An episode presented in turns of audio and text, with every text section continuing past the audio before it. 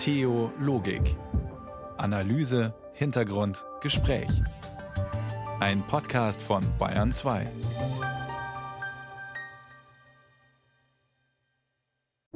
Am Mikrofon begrüßt Sie Matthias Morgenroth. Guten Abend. Die Pi-Lager, die Pi-Gemeinden, die Pis überhaupt, Displaced Persons, Vertriebene, Übriggebliebene, der Rest der Geretteten.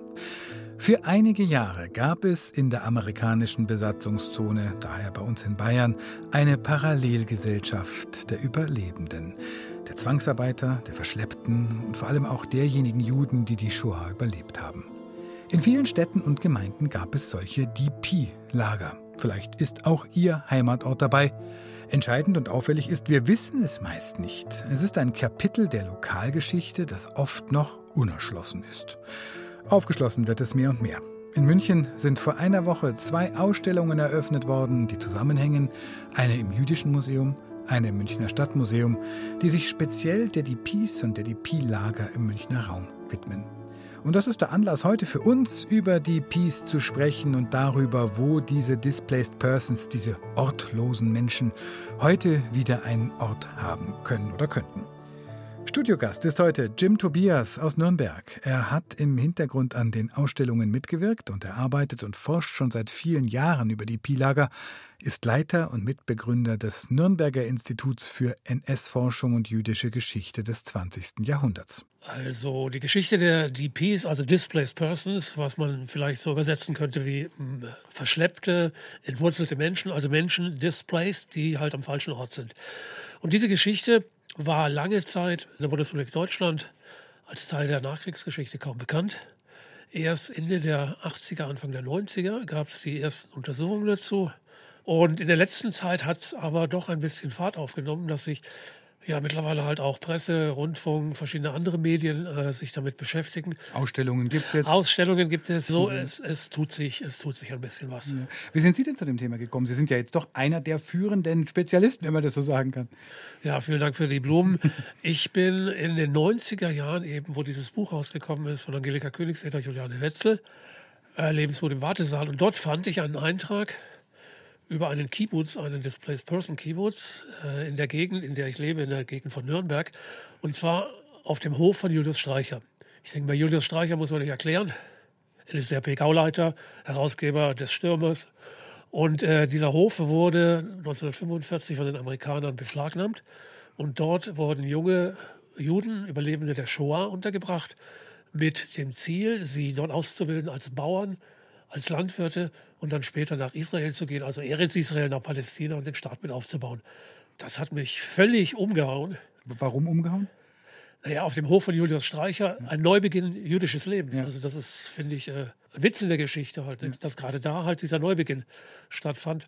Naja, kurz und gut, ich habe seinerzeit dann noch für die deutsch-amerikanische Immigrantenzeitung Aufbau in New York gearbeitet habe darüber geschrieben und ich hatte Glück, dass ich dann noch vier ehemalige Kibbutzniks gefunden habe in den Vereinigten Staaten und in Israel. Ja, und das war so der Startschuss und das ist jetzt fast ja, 30 Jahre her. Mhm. Und seitdem äh, lässt mich die Geschichte einfach nicht mehr in Ruhe. Ja, und es ist ja so viel dazu gekommen. Also es gibt ja so viele Orte. Ich habe da das DP-Internet-Lexikon mit über 300 Einträgen geöffnet und da gibt es allein jetzt in Oberbayern 32 DP-Lager, 38 DP-Gemeinden in alphabetischer Reihenfolge. Einring, Altötting, Ampfing, Aschau, Bad Aibling, Bad Endorf, Bad Kohlgrub, Bad Reichenhall, Bad Tölz. Äh, jetzt bin ich immer noch beim Buchstaben B. Also es gab sehr, sehr viele solcher DP-Lager und äh, ich würde mal behaupten, man verbindet heute mit keinem dieser Orte Displaced Persons. Nein, also es hat sich ein bisschen was, es hat sich ja. ein bisschen was getan. Also das Gesetz zum Beispiel Föhrenwald ist mittlerweile doch schon so, ja. Wolfratshausen dann, ne? Wolfratshausen, ja, ja im kollektiven Gedächtnis ja. verankert, es tut sich was. Und vor Ort gibt es sicherlich auch aufgrund unseres Lexikons, wo wir diese Basisinformationen anbieten, gibt es auch immer wieder Initiativen, die sich darum kümmern und diese Geschichte erforschen wollen. Und warum gab es an so vielen Orten, wie ist das entstanden, die Pilager? Also man muss erstmal unterscheiden äh, zwischen verschiedenen DPs. Displaced Persons waren alle. Waren alle verschleppte, entwurzelte Menschen. Das heißt, das waren auch Kriegsgefangene, das waren KZ-Häftlinge, jüdische und nicht-jüdische und so weiter und so fort. Und die jüdischen äh, DPs, das war eine Besonderheit in dieser Gruppe. Es gab nach dem Krieg auf dem Gebiet des ehemaligen Deutschen Reiches ca. siebeneinhalb bis acht Millionen Displaced Persons. So viele? Die meisten von ihnen wurden repatriiert, also zurückgeführt in ihre Heimat. Dann wollten sie auch zurück. Nur ein, ein harter Kern, und darunter die jüdischen DPs, konnten, wollten nicht zurück, weil es keine Heimat mehr gab. Ja. Das klassische Städtel in Osteuropa gab es nicht mehr, das war vernichtet. Also es gab nirgends keinen Platz mehr, wo man hingehen konnte.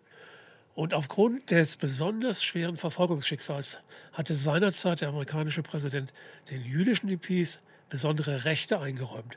Das heißt, es gab eigene jüdische DP-Camps mit einer weitgehenden Selbstverwaltung und daraus entwickelte sich natürlich auch dieser Neubeginn, diese Renaissance des osteuropäischen jüdischen Lebens in die DP-Camps. Und deswegen unterscheidet man zwischen DP-Camps, DP-Lagern und DP-Gemeinden oder wie ist das zu verstehen?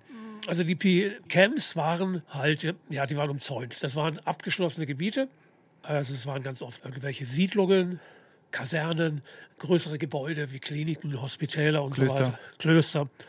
Das reichte natürlich nicht aus und darüber hinaus wurden dann in den einzelnen kleinen Gemeinden, die Sie eben auch erzählt haben hier in Oberbayern, wurden dann äh, Gemeinden, Communities gegründet. Das heißt, dort lebten die Menschen innerhalb der Gemeinden in beschlagnahmten Wohnungen, beschlagnahmten Häusern. Das haben über die Amerikaner gemacht. Also da gab es dann teilweise die irrwitzige Situation natürlich auch, dass Opfer und Täter Wand an Wand lebten. Hm. War teilweise natürlich ähm, schon ein wenig problematisch. Liegt es daran, dass man vielleicht auch diesen Teil der Geschichte ganz schnell wieder vergessen hat? Man war ja auch selber gerade, wie soll ich sagen, der grundlegend am Boden zerstört. In Deutschland selber, auch als Tätergesellschaft war man ja Opfer des eigenen, der eigenen Geschichte geworden. Ich denke mir, die Verdrängung funktionierte anders. Wenn man diese DPs zur Kenntnis genommen hätte, dann hätte man ja fragen müssen, wo kommen diese Menschen her? Ja. Und der Nationalsozialismus hatte das Ziel gehabt, sämtliche Juden auf der Welt zu vernichten, umzubringen, eben die Shoah. Jetzt waren aber Überlebende da. Also muss man sich auch fragen, wie haben die überlebt? Ein schönes Beispiel dazu. Ich habe vor vielen, vielen Jahren ein Buch darüber geschrieben, über das große zentrale Displaced Person Camp für Kinder in Rosenheim. Ich habe darüber publiziert für die örtliche Zeitung und gesagt, wer kann sich da noch erinnern? Das war mitten in der Stadt in einer großen Kaserne. In Rosenheim? In Rosenheim. Da sind Tausende von Kindern untergebracht worden. Das haben alle mitgekriegt. Das konnte man nicht verdrängen. Aber die Reaktion war dann an die Zeitung, Anrufe und Briefe, was erzählt der Mensch da? Das hat es nie gegeben bei uns. Es ist natürlich klar, weil die Leute müssten sich ja dann die Frage stellen, das sind Waisenkinder. Wo sind die Eltern geblieben?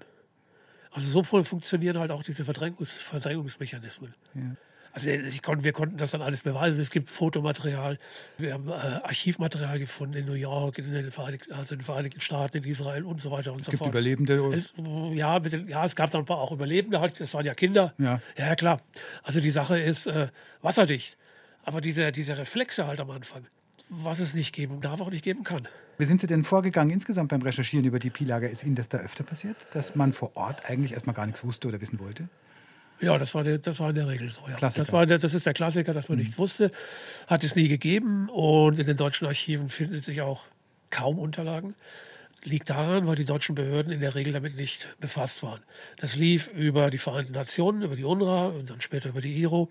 Es lief über die amerikanische Militärregierung, über verschiedene jüdische Hilfsorganisationen. Das heißt, so die klassische äh, Archivrecherche in den, in den äh, Archiven vor Ort hat nichts gebracht, weil nichts da war. Aber in diesen DP-Camps hat sich ja eine Selbstverwaltung etabliert.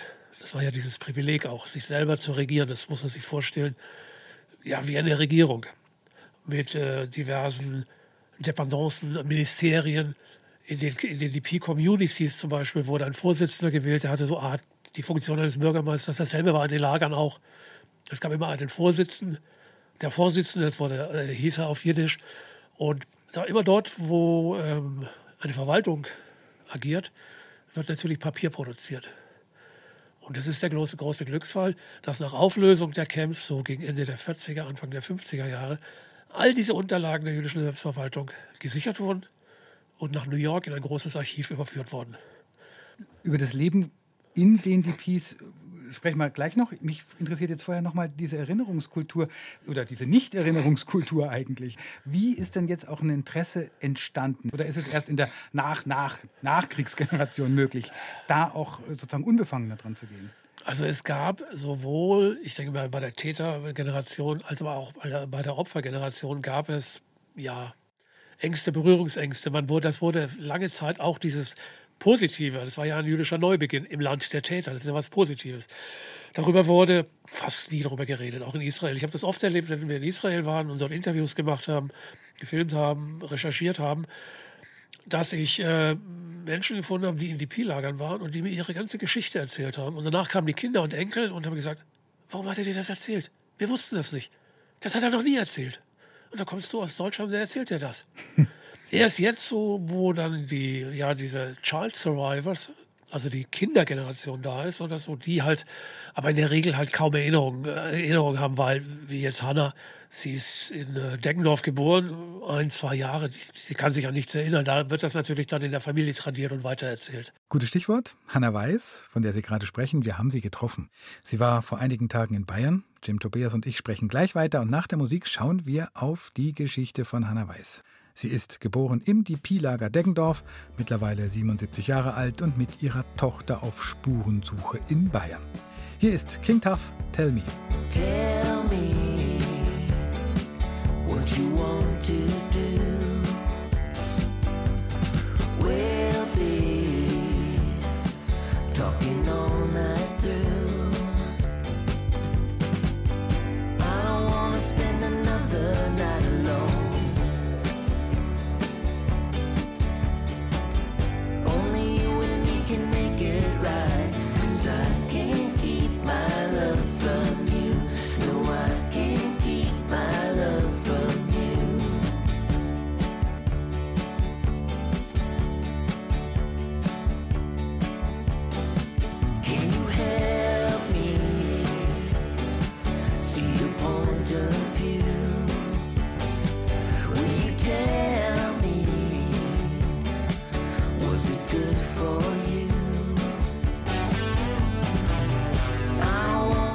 Bayern 2 am Montagabend. Sie hören Theologik und wir fragen heute nach einem fast vergessenen, wenig erzählten Teil der bayerischen Geschichte, DP-Camps, Displaced Persons, heimatlose Überlebende des Naziterrors. Hanna Weiß ist in Deggendorf geboren, in einem solchen DP-Lager. Ihre Eltern haben sie als Baby auf einer Fluchtroute über die Alpen nach Italien und von dort noch über Umwegen nach Palästina gebracht. In den vergangenen Tagen war Hanna Weiß mit ihrer Tochter auf Spurensuche in Bayern und Astrid Uhr hat sie getroffen. Das Alpen, sie haben mir geschleppt mit einem Strohkorbe an die Schultern, weil sie mussten gehen zwei Nächte.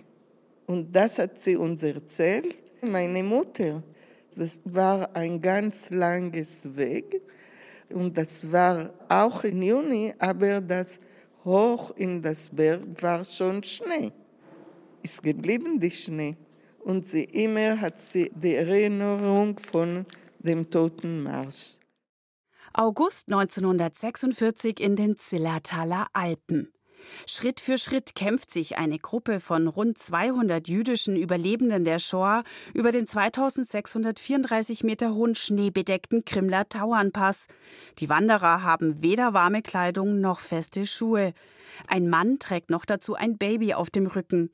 Sie schaffen es über die Grenze nach Italien. Dort besteigen sie ein Schiff mit dem Namen The Unafraid, die Unerschrockenen. Ein Schiff nach Palästina. Das Baby von damals heißt Hannah Weiß. Gerade ist sie für ein paar Tage in Bayern auf den Spuren ihrer Vergangenheit, gemeinsam mit ihrer Tochter Gilly. Die beiden fahren von München nach Deckendorf. Dort ist Hannah geboren und hat das erste Lebensjahr verbracht. In einem abgezäunten Gelände, das die Amerikaner eingerichtet haben. Das rote Backsteingebäude am Stadtpark in Deckendorf war zuerst Heilanstalt, dann Kaserne und schließlich Unterkunft für Überlebende der Shoah. Hier lebten etwa 2000 Juden in Selbstverwaltung. Sie hatten eine jüdische Kultusgemeinde, eigenes Geld, eigene Schulen, sogar eine eigene Presse. Das war eine gute Zeit. Sie litten nicht und sie haben nicht Angst, dass morgen vielleicht kommen sie zu dem Krematorium. Hanna Weiß ist heute 77 Jahre alt und lebt in Israel, im Dorf Kochaf Yair, eine Autostunde nördlich von Tel Aviv entfernt. Wie sie aus dem DP-Lager Deckendorf ins heutige Israel gekommen ist, davon hat sie erst sehr spät erfahren, als erwachsene Frau, auf der Suche nach ihrer Familiengeschichte, weil ihre eigenen Eltern nichts erzählt haben. Meistens, was waren in der Konzentrationslager, haben nicht erzählt. Ich bin der zweite Generation und alle erzählen, dass ihre Eltern haben nicht erzählt, weil sie glauben, wir sind eine neue Generation, was muss nicht litten, was sie haben gemacht. Dann haben sie nicht erzählt, was wir suchen, die Spuren nach das Eltern. Wo haben sie verwandelt? Wo waren sie? Ihre Mutter Pola wurde in Vilnius geboren, ihr Vater David in Krakau. Beide wurden von den Nazis im Ghetto Wilna in der litauischen Hauptstadt interniert. Pola wurde dann ins KZ Stutthof nahe Danzig deportiert. Dort musste sie Zwangsarbeit für die Rüstungsindustrie leisten. Vom Vater weiß man nichts. Ihre Mutter wurde vor Kriegsende vom KZ Stutthof aus von den Nazis in den Todesmarsch geschickt, schwer erkrankt an Typhus, bevor sie von den sowjetischen Truppen befreit wurde. Pola machte sich dann selbst auf in die amerikanische Zone nach Deckendorf. Dort lernte sie ihren Mann David kennen. Sie verliebten sich und heirateten bald darauf. Im September 1946 kommt Hannah Weiß im DP-Camp Deckendorf zur Welt. Mit 62 Jahren im Jahr 2018 reist sie erstmals an ihren Geburtsort Deckendorf mit ihrem Mann Gershon. Im Stadtarchiv findet sie ihre Geburtsurkunde, ausgestellt im Camp für Displaced Persons in Deckendorf.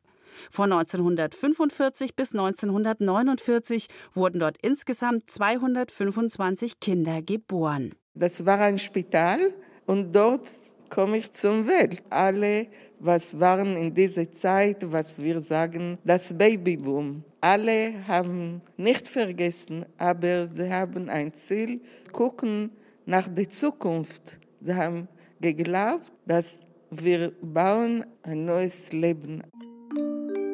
Mit dem Staat im 1948 neu gegründeten Staat Israel wollte das Ehepaar Würzberg erstmal alles Schreckliche hinter sich lassen. Wohl deswegen erzählten sie ihrer Tochter nie selbst von ihrer Vergangenheit. Ihre Mutter Pola, die KZ-Überlebende, war schon 60 Jahre alt, als sie erstmals über den Holocaust redet. Sie erzählt es ihren Enkeln. Ihre Tochter Hannah hat daher vieles auf Umwegen über ihre zwei Kinder erfahren. Hannah selbst will das anders machen. Ihre zwei Kinder sollen ihre Familiengeschichte genau kennen.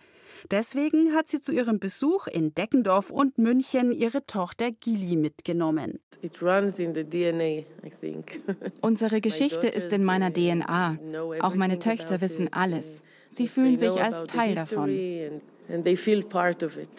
Die 55-jährige Gili hat auch schon die Lager Auschwitz und Birkenau besucht. Sie hat eine Ahnung davon, was ihre Großeltern erlitten haben. Sie erinnert sich genau. Als 18-Jährige hat ihre Mutter ihr alle Fragen nach der Vergangenheit beantwortet. Einerseits sind wir traumatisiert von den Berichten über den Holocaust, von den schrecklichen Geschichten über Ghettos, Gaskammern, Konzentrationslager. Wir tragen schwer daran. Andererseits lebt mir meine Mutter vor, niemanden zu hassen. Wir konzentrieren uns also nicht auf das Leid. Gilly ist Dozentin für Geschichte an der Universität in Israel. Ihre Familiengeschichte hat bei ihr also so viel Interesse ausgelöst, dass sie sich sogar beruflich mit der Vergangenheit beschäftigt. Wir sprechen nicht bei uns und unserer Familie von Hass. Nein, aber wir mussten schauen, was macht man Verbesserung, so nicht kommen zurück zu dieser Vergangenheit. Hanna hat lange als Lehrerin und Schulleiterin gearbeitet. Seit ihrer Pensionierung erforscht sie noch intensiver die Geschichte ihrer Vorfahren. Es gibt für sie noch viele Lehrstellen zu füllen. Deswegen ist sie heute auch im regen Austausch mit anderen DP-Babys. Außerdem besucht sie heuer das Treffen des Vereins Alpine Peace Crossing in Österreich, der an die Flucht tausender Jüdinnen und Juden über die Alpen erinnert. Dort wird Hannah Weiß sogar die APC Friedensmedaille verliehen für ihren Verdienst um die Erinnerungsarbeit. Die Geschichte von Hannah Weiß.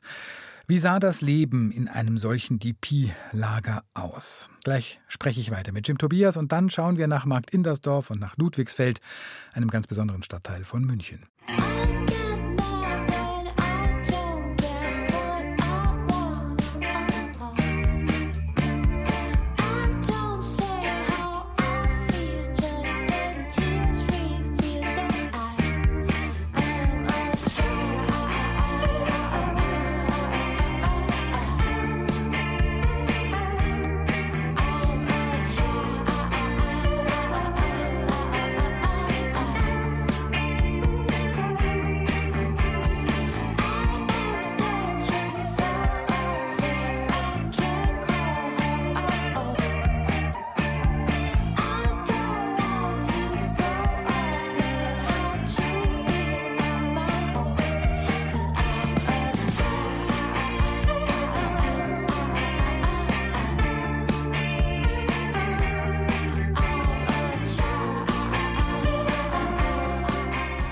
War Musik aus Israel, Burrito mit dem Song Child. Und das ist Bayern 2 mit Theologik. Und mit dabei ist heute Jim Tobias. Er ist Leiter des Nürnberger Instituts für NS-Forschung und jüdische Geschichte im 20. Jahrhundert.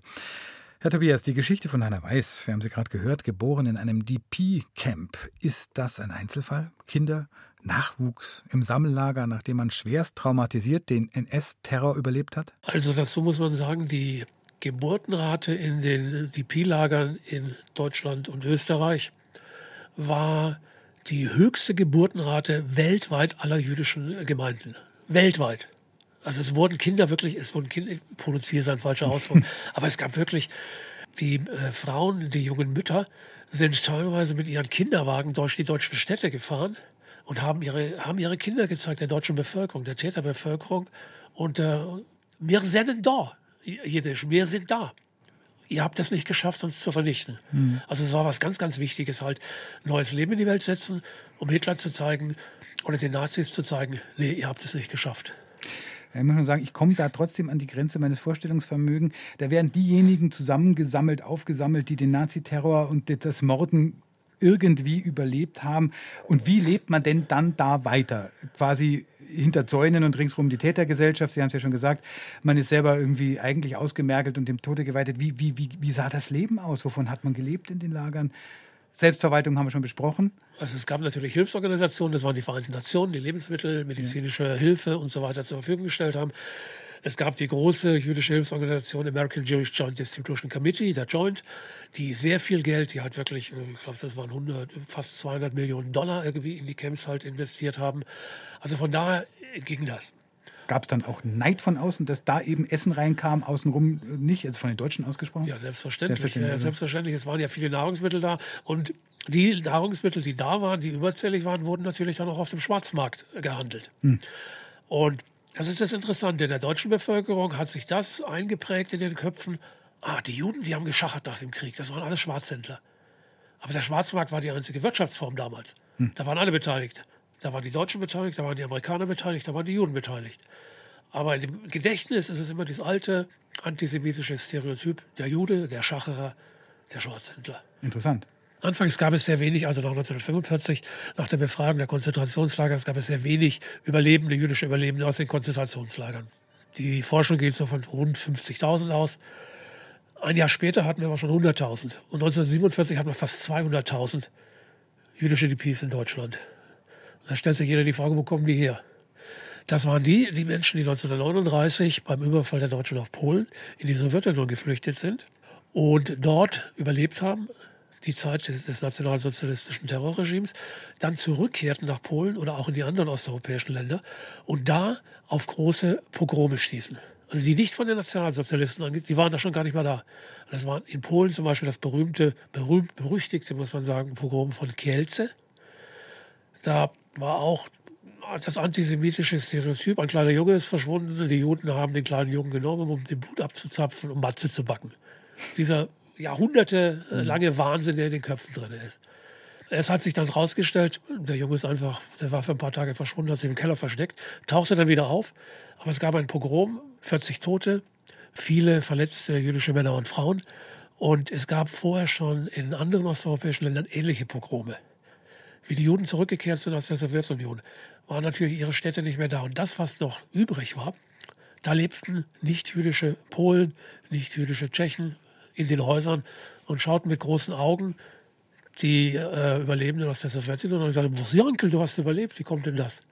Also ist klar, was da dann natürlich passiert war, da war Neid und so weiter. Mhm. Und dann kam es eben zu diesen Pogrom. Und Teile der Polen, die ihrerseits vertrieben worden waren, weiter nach Westen. Genau, da kam ja noch die Westverschiebung dazu. Ja. Halt. Diese Pogrome haben dazu geführt, dass es eine wahnsinnige Fluchtwelle Richtung Westen gab. Nach, nach Deutschland, aber nicht ins Land der Täter, sondern unter den Schutz der alliierten Mächte. Mhm. Also es hat sich rumgesprochen. Und da gab es eine jüdische Fluchthilfeorganisation, die Brecha. Brecha ist auf Hebräisch heißt Flucht die das organisiert hat. Und auf diese Weise sind dann in Deutschland, Österreich und in Italien ca. 250.000 DPs gewesen. Mit dem Ziel auch sozusagen nach Israel weiterzukommen oder in die Ziel, USA? Das Ziel war natürlich, Deutschland, Europa zu verlassen und irgendwo auf der Welt einen Neuanfang. Und für viele war es natürlich wichtig, der Neuanfang muss in Palästina, in Eretz Israel, im Land Israel stattfinden. Mhm. Der Staat ist ja erst 48 gegründet worden. Das heißt, die Situation in den DP-Camps war eine Situation wie in einem Wartesaal. Man wartete. Haben Sie den Eindruck, ist es jetzt alles herausgefunden oder gibt es noch irgendwelche dunkle Bereiche, die P-Camps, die noch nicht erforscht sind, äh, die noch gar nicht bekannt sind? Man hat jetzt eigentlich alles so. Nö, man hat noch nicht alles. Noch nicht alles. Nein, man hat noch nicht alles. Es gibt zum Beispiel das größte DP-Camp in äh, Pocking, also in der Nähe von Passau. Aha äh, ist bis jetzt noch nicht wissenschaftlich erarbeitet worden. Aber es gäbe es in den Archiven in New York. Die Archive, das Material Voll. ohne Ende. Haben Sie sich noch was vorgenommen? Ich habe jetzt gerade ein neues Projekt angefangen. Da geht es um die Internierungslager auf Zypern, weil viele wollten ja nach Israel, also nach Palästina. Die Briten waren Mandatsmacht, die Schiffe wurden abgefangen. Von den Briten? Von den Briten wurden die Schiffe abgefangen und die Menschen wurden deportiert auf die Insel Zypern. Das war ja damals noch Kronkolonie und wurden dort in Internierungslager, in zwölf Internierungslager eingesperrt, in der Stacheldraht. Und was ich auch erst kürzlich erfahren habe, es gab sogar ein eigenes Kinderlager. Da waren 2000 Kinder und Jugendliche eingesperrt in der Stacheldraht, die hier die Shoah überlebt haben, die teilweise Waisenkinder waren und die dort irgendwie in der Stacheldraht Monate verbringen mussten. Das bin ich gerade dabei, das ist ein neues Projekt. Das ist tatsächlich was, was auch nicht bekannt ist. Da machen wir dann die nächste Sendung drüber. Spannend. Gutes Schlusswort. Jim Tobias war das. Danke fürs Kommen. Die Ausstellungen im Münchner Stadtmuseum und im Jüdischen Museum, an denen er mitgewirkt hat, die werden uns gleich noch beschäftigen. Hier ist The Tallest Man on Earth mit dem Song I'm a Stranger Now. When every wins and after laugh out here, what language do you dream and when you're drunk? And feel just like a map of where you've been and all the smoke and mirrors you've hung. If only this one held the answer to the aching of her heart. A little drop of poison in the rain, a little drop of madness in my heart. It's nothing but will nothing grow away. Look nervously at things that come apart. If only this one held the answer to our loneliness and all. Through days we love, through days we disappear. To go for all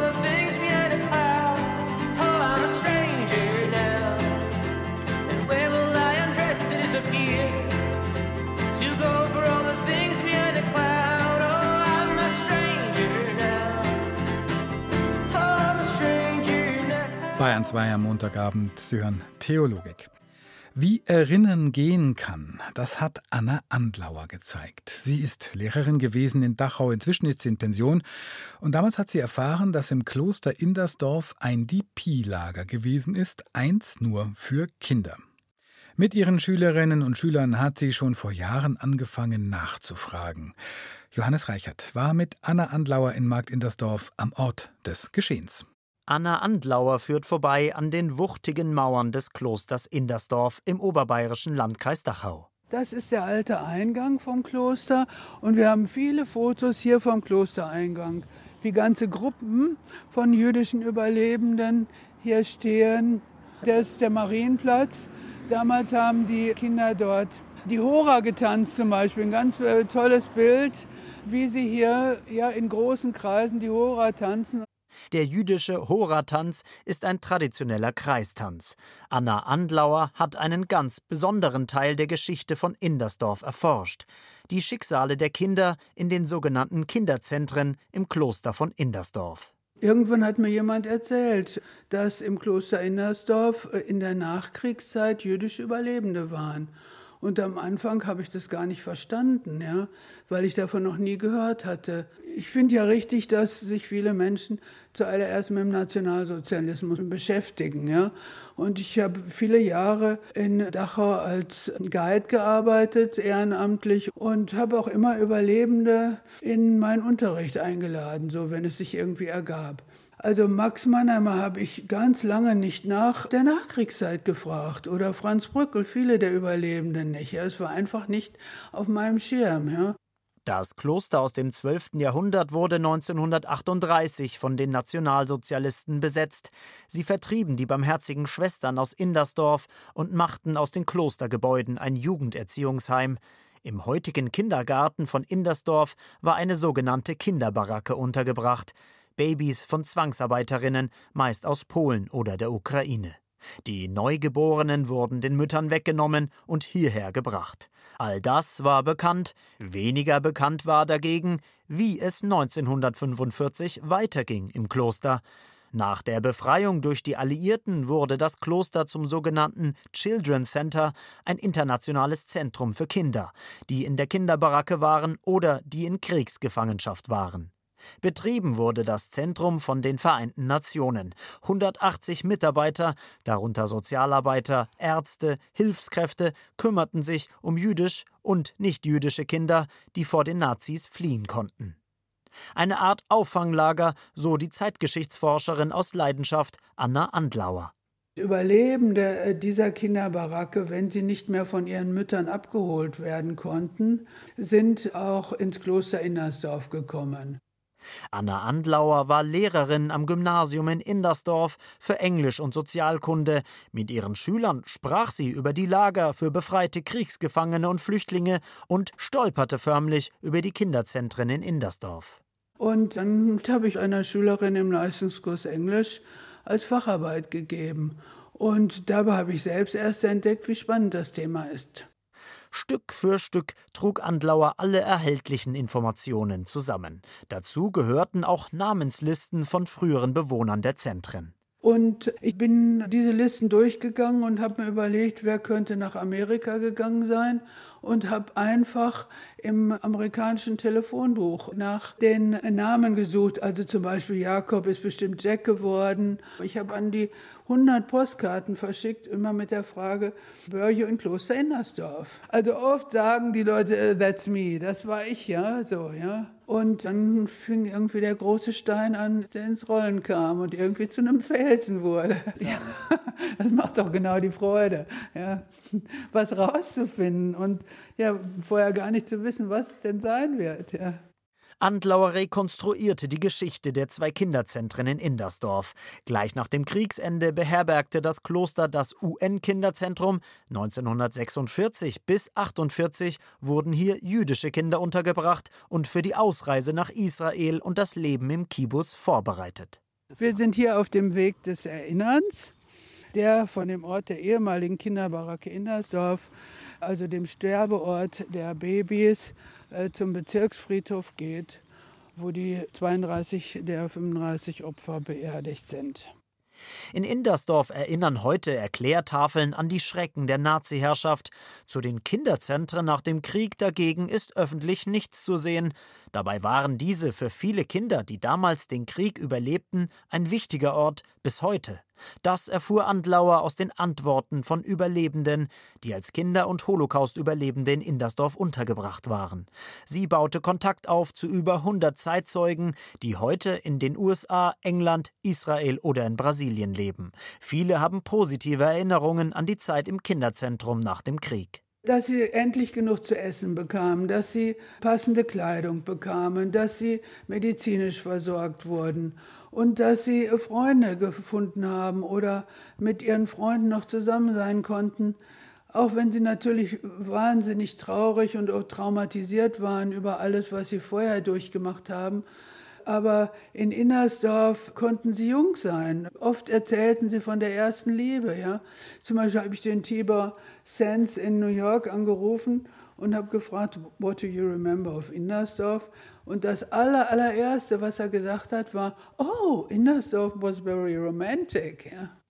Die Kinderzentren sorgten damals für Spannungen in Indersdorf. Deutsche Kinder und Jugendliche aus der völlig verarmten Landbevölkerung sahen mit Neid, wie die Kinder im Kloster neues Spielzeug erhielten und es ihnen gut ging. Das haben uns auch einige der Überlebenden ehrlich erzählt.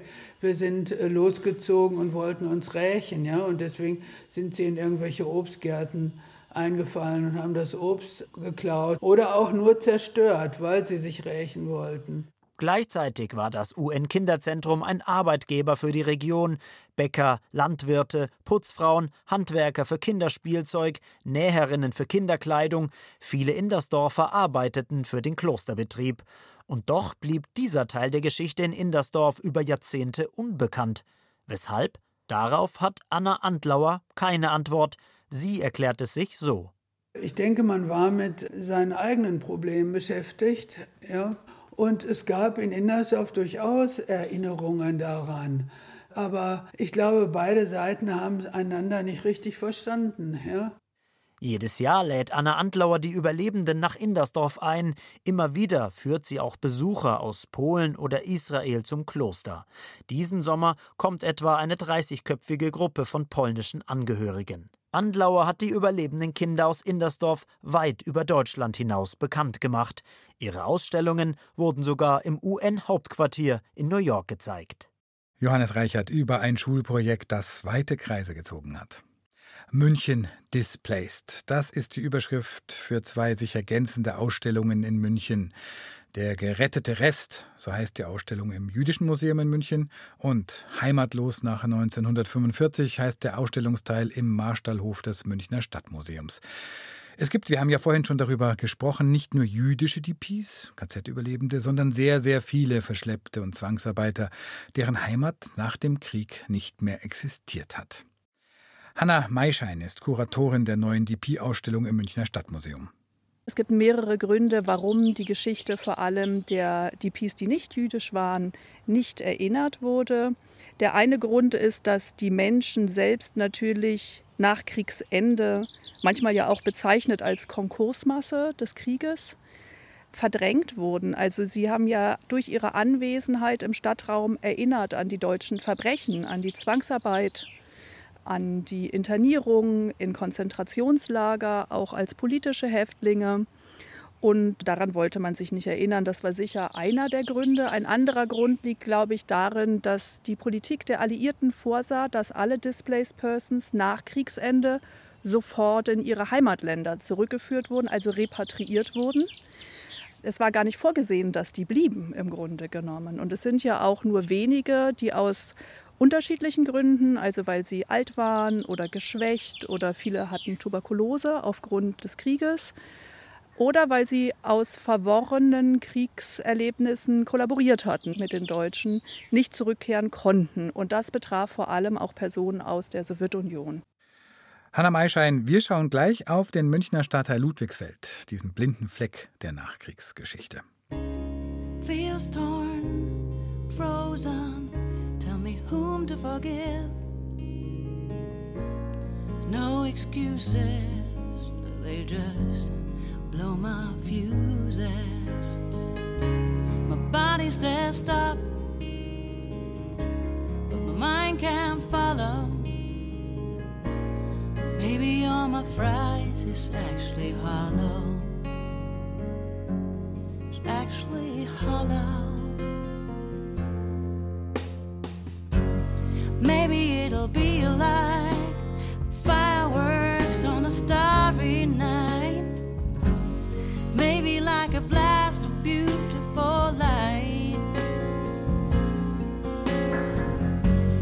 Maybe like giving birth to a beautiful child. Bayern 2 mit Theologik. Wenn Sie in den Ausstellungsteil über die Pies im Münchner Stadtmuseum gehen, dann wird Ihnen auch die Siedlung Ludwigsfeld vorgestellt. Mittlerweile ist das ein mehr oder minder normaler Stadtteil, ganz am Rand von München, eigentlich schon in den Feldern, aber ein Stadtteil, in dem sich die DP-Geschichte besonders wiederfindet, auch die nicht-jüdische. Bettina Weiz war in Ludwigsfeld. Vom Marienplatz geht es erst durch hochgebaute Stadt, dann durch Wald, über die Autobahn und durch Felder. Dann kommt ganz am Rand von München Ludwigsfeld. Dreistöckige Wohnblocks, daneben ein langgestrecktes, ebenerdiges Gebäude. Der Putz bröckelt ein bisschen. Die Historikerin Hanna Maischein erklärt: Das ist die letzte KZ-Baracke des KZ-Außenlagers Allach, das zum Lagerkomplex des KZ Dachau gehörte. Es wurde errichtet von Häftlingen die hier dann unterkamen, um Zwangsarbeit zu leisten in der Rüstungsindustrie in dem nahegelegenen Werk von BMW. Zugleich sind die Baracke und Ludwigsfeld wahrscheinlich das einzige, aber auf jeden Fall das sichtbarste, was in München von der Geschichte der Displaced Persons übrig geblieben ist. Nimgir Bembejew ist hier aufgewachsen. Früher gab es ja noch alle Baracken da und die hatten wir als Spielplatz. Ja, da gab es lange Gänge, die gingen durch die ganze Baracke durch. Ja, und da haben wir Fangen oder auch Verstecken gespielt. Da haben aber früher auch noch Leute gewohnt. Eine gute Freundin von meiner Mutter, die war in den Baracken und die hat nachher hier in der Siedlung eine Wohnung bekommen. Also ich denke, das waren schon viele, die dann hier rübergezogen sind. Nimgir Bembejews Mutter war Heimatvertriebener aus dem Sudetenland. Sein Vater war Kalmücke. Er gehörte also zu einer buddhistischen, ursprünglich nomadischen Volksgruppe, die in der Sowjetunion zwangsweise sesshaft gemacht wurde, mit tödlichen Folgen. Den Vater hatte es im Krieg nach München verschlagen. Eigentlich wollte er in die USA auswandern. Er konnte aber nicht, weil er kriegsbeschädigt war. Und die USA hat nur die Gesunden genommen. In die alte Heimat konnte er aber auch nicht zurück. Also blieb er und seine ganze Familie in Deutschland. Vielen ging das damals so. Sie zogen von Behelfslager zu Behelfslager, bis 1951 eine deutsche Verwaltungskategorie für diese Displaced Persons erfunden wurde, sagt die Historikerin Hanna Maischein, heimatlose Ausländer. Für die Personen, die davor in Lagern lebten, bedeutet es, dass sie immerhin anerkannt werden und ein Aufenthaltsrecht haben wenn auch keine Staatsbürgerschaft, kein Wahlrecht und auch keine Entschädigung. Und damit war auch verbunden, dass es Bundesmittel dann gab, eine Siedlung wie Ludwigsfeld zu erbauen. Anno Stiel, deren Mutter aus Dresden und deren Vater aus Armenien stammte, zog als Fünfjährige ein. Ich kann mich noch erinnern, als wir in diese leere Wohnung da kamen und mein Vater gesagt hat, jetzt, Kinder John, ihr lieben Kinder, jetzt deine Mutti und ich und du und du muss hier leben. Das ist jetzt unsere Zuhause. Ich hier muss bleiben, ich hier muss sterben. Ja. Zeitweise lebten Menschen mit über 50 verschiedenen Sprachen und Kulturen in Ludwigsfeld. Vor allem die Kinder sprachen im Alltag praktischerweise Deutsch. Andere beharrten erst recht auf ihrer mitgebrachten Sprache und Kultur. So entstanden in Ludwigsfeld ein buddhistischer Tempel und mehrere Gotteshäuser verschiedener orthodoxer Kirchen. Gemeinsam war ihnen, dass sie von vielen Münchnern außerhalb der Siedlung geschmäht wurden. Sogar Lehrer in der Schule hätten sie schlecht behandelt, erzählt Anno Stiel. Ständig haben wir Tatzen gekriegt, mussten uns aufreihen. Lauter Kinder, die nicht deutsch waren. Wir hatten einen Lehrer, der auch die Deutschen mitbeschimpft hat und auch geprügelt hat. Aber eine Lehrerin, die gesagt hat, ihr dreckiges Gesindel könnt froh sein, von deutschen Lehrern unterrichtet zu werden. Gemeinsam war fast allen Ludwigsfeldern außerdem die Armut, so die Historikerin Hanna Maischein. Insofern, als die Eltern in allen Fällen schwerste Versehrungen durch den Krieg davongetragen haben, sei es körperlich oder psychisch, und die meisten nicht mehr in der Lage waren zu arbeiten. Und das heißt, viele Menschen auch in der Siedlung Ludwigsfeld in sehr ärmlichen Verhältnissen aufgewachsen sind und tatsächlich auch Hunger erlebt haben und angewiesen waren auf soziale Hilfe. Gemeinsam schließlich war den Ludwigsfeldern, dass sie schwere Kriegsschicksale hatten, sagt Olesia Poletko. Ihre Mutter kam als ehemalige ukrainische Zwangsarbeiterin nach Ludwigsfeld. Es gab Leute, die vielleicht in der Nacht mal draußen schreiend rumgelaufen sind oder ein Nachbar, der seine Wohnung anzünden wollte. Äh, mit sowas ist man halt aufgewachsen. Solche Leute wären woanders sicherlich vielleicht irgendwo weggebracht, eingesperrt oder sowas mm, worden. Aber hier haben sie auch ihren Platz gehabt. Gerade das Leid und die Ausgrenzung hätten dazu geführt, sich zusammenzuschließen, meint Poletko. Nachdem man nicht wusste, ob von den Familien überhaupt noch jemand lebt oder nicht, sind halt die Nachbarn zu den Ersatzfamilien geworden. Es ist sehr bunt, es ist, war oft sehr fröhlich, es war, gab viele Feste und eigentlich hat sich hier immer jeder wohlgefühlt. Man war halt Ludwigsfelder und eigentlich glaube ich, das ist auch ein bisschen was, worauf wir immer stolz waren, denke ich. Das ist auch schon so ein spezielles Gefühl.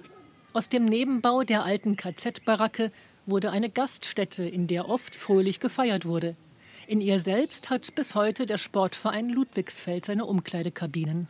So komisch es vielleicht klingt, aus diesem wirklich eigentlich schlimmen Ort ist was wirklich Tolles geworden. Anne Stiel kann von ihrem Küchenfenster die Baracke sehen und den Sandkasten davor. Darin spielen oft ihre Urenkel, die auch noch in Ludwigsfeld wohnen. Die günstigen Mieten machten es lange leicht möglich. Es ist einfach schön, wir fühlen uns einfach wohl. Es ist ein richtiges, tolles Zuhause hier. Doch 2007 verkaufte der Bund als bisheriger Eigentümer die Wohnblocks einer privaten Firma. Das war ein Schock für viele, sagt Uressia Poletko, und es hat die Siedlung verändert. Das ist halt dann langsam so ein bisschen auseinandergedriftet. Dadurch, dass die Wohnungen teurer wurden, dann haben sich die Jungen überlegt, na, vielleicht finde ich doch irgendwas, was vielleicht noch ein bisschen teurer ist oder fast gleich teuer wie hier, aber ein bisschen günstiger liegt. Und somit hat sich das alles ein bisschen geändert. Die Gaststätte im Nebengebäude der einstigen KZ-Baracke hat aufgegeben. Auch das Kino und Geschäfte, die es früher mal in Ludwigsfeld gab, sind zu. Ob neue Zuzügler ihnen wieder Leben einhauchen? In Ludwigsfeld sollen jetzt viele neue Wohnungen gebaut werden. Odessia Poletko und andere Alteingesessene fürchten eher, durch die Nachverdichtung ihr liebgewonnenes Ludwigsfeld zu verlieren. Das klingt, finde ich, nach mehr, nach mehr Geschichten und nach mehr Geschichte. Die beiden Ausstellungen München Displaced laufen noch ein ganzes Jahr im Münchner Stadtmuseum und im Jüdischen Museum München. Beide sind am Münchner Jakobsplatz zu finden. Und dort am Münchner Jakobsplatz, da steht nicht nur die Münchner Synagoge, sondern auch das Angerkloster. Und seit nunmehr 20 Jahren werden von dort aus Pilgerinnen und Pilger ausgesandt, vom Jakobsplatz auf den Jakobsweg. Und seit exakt 20 Jahren kann man von München aus starten auf dem Münchner Jakobsweg, der am Rande der Berge entlang nach Lindau führt. Das wird auch gefeiert am letzten Samstag im Juli, am 29. in eben jenem Angerkloster und danach wird sogar gemeinsam gepilgert. Mit Monika und Reinhold Hanner. Die waren es, die vor 20 Jahren dieses Wegstück des Jakobswegs rekonstruiert und auch ausgeschildert haben. Reinhold Hanner hat nun heute das letzte Wort. Am Mikrofon verabschiedet sich Matthias Morgenroth. Und an Reinhold Hanner soll man sagen, Vater des Münchner Jakobswegs, gehen heute unsere Gretchenfragen. Was glaubst du? Für mich gibt es einen Schöpfer. Wie der ausschaut und was der ist, sicherlich nicht so, wie ihn die Bibel mir heute weismachen will. Aber es gibt ihn. Was hoffst du? Ich bin eigentlich sehr großer Optimist und ich hoffe, dass sich das alles, der ganze Weltenreigen jetzt wieder fängt. Der hat jetzt mal wieder ein Tief durchgemacht und jetzt wird es wieder auf ein Hoch zugehen. Bin ich ganz sicher. Was liebst du? Ein Mensch sein zu dürfen, der über Gott und die Welt nachdenken kann. Und ich denke viel über Gott und die Welt nach. Und der letzte Gedanke vor dem Einschlafen? Vorm Einschlafen mache ich eine Gewissenserforschung. Ich lasse den Tag nochmal vorbeilaufen und bewerte den. Das ist wirklich mein allerletztes, was ich jeden Tag mache.